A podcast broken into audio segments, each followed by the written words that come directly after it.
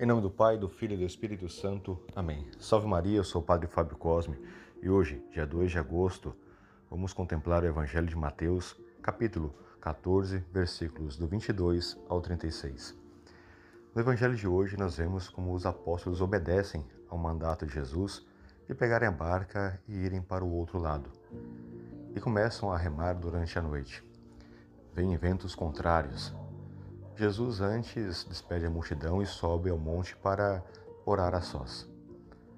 Aí nós vamos entender a importância justamente de estarmos unidos em oração ao Senhor. Todos nós precisamos também de um momento a sós para estar unidos através da oração, escutar a voz de Deus, compreender o que o Senhor quer de nós. Se os apóstolos talvez tivessem orado, não estariam passando dita tribulação. Alguns podem pensar deste modo. Na realidade, é o contrário. Eles obedeceram o mandato do Senhor e passaram por tribulações. Isso passa também nas nossas vidas. Muitas vezes, como padre, a gente escuta as pessoas que dizem: Padre, eu rezei tanto, eu tento cumprir os mandamentos, cumprir a vontade de Deus, e parece que as coisas não andam para frente. Parece que não dá certo, sofro tentações, tribulações, perseguições, e eu tento fazer tudo de acordo a santa vontade de Deus. Aí entra essa passagem para a gente meditar e contemplar na vida. Os apóstolos estavam remando, os ventos eram contrários. Poderíamos pensar, eles estão obedecendo a Jesus, era para as coisas estarem mais fáceis, mas não, estavam mais difíceis. E aí, justamente, o Senhor começa a vir em direção a eles, em meio àquela noite turbulenta de ventos contrários que agitava a barca. Os apóstolos, quando veem Jesus, não reconhecem o Senhor, se assustam, pensam que é um fantasma. Assim também passa conosco no meio das tentações. Não reconhecemos a Jesus não vemos o Senhor que está ao nosso lado. Santa Catarina de Sena, justamente no meio de uma tentação, questionando ao Senhor onde ele estava quando seu coração era tão agitado e turbulado, Jesus lhe responde dizendo: Eu estava em meio ao seu coração. E aqui Jesus, no meio da tempestade, no meio dos ventos contrários, estava diante dos apóstolos e eles não reconheceram. Quando se dão conta, Pedro lhe pede: Senhor, manda que eu vá até ti, deixa-me ir até o Senhor. E Jesus lhe responde Vem. Pedro começa a caminhar sobre as águas, um milagre esplêndido, diante dos apóstolos também. Mas Pedro sentiu o vento e começa a afundar. Jesus lhe estende as mãos, lhe segura. Homem fraco na fé, por que duvidastes? Essa passagem entra para nós. Por que duvidar? Por que temer?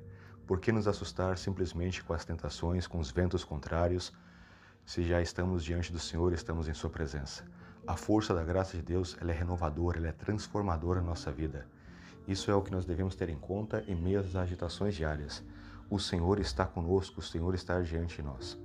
E se nós realmente tivermos essa compreensão nítida, não vamos afundar.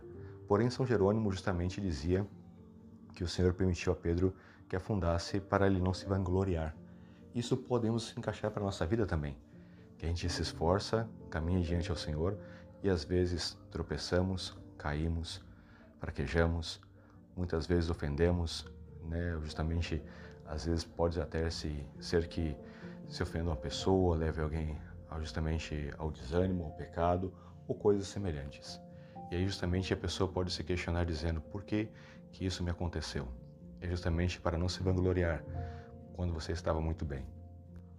Portanto, pedir ao Senhor a graça de justamente ter a plena confiança nele e de não desanimar quando os ventos forem contrários. Justamente erguer a cabeça e ver que Jesus está diante de ti e te dar as mãos, te estende as mãos para te segurar e te tirar, não deixar que chegue ao fundo. Aí entra o maior milagre, a aceitação da humanidade, da presença de Deus e do acolhimento que o Senhor nos faz. Peçamos ao Espírito Santo que transforme nosso coração e nossa vida, tire de nós os nossos medos e nos impulsione cada vez mais a obedecer, a escutar a voz do Senhor e ir ao seu encontro. Nunca desanimar-nos em meio às tribulações diárias, pois a graça de Deus, ela sempre age naqueles que confiam. Pedro, quando pede, pede cheio de fé, de esperança e de confiança. Temos que ser assim também. Mas se vier um vento contrário para nos desanimar, não esqueçamos jamais que Jesus está diante de nós e o Senhor sempre irá estender as mãos para nos segurar. Louvado seja nosso Senhor Jesus Cristo, para sempre seja louvado.